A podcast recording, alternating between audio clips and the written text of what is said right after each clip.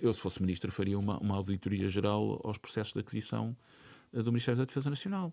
Porque isto parece ser um padrão. Um padrão que, em algumas circunstâncias, parece ser pouco claro e é transversal a governos. Não é uma questão do PS ou do PSD ou do CDS. Há questões com, com maior ou menor gravidade, os casos não são todos iguais, nem todos sequer transitaram em julgado.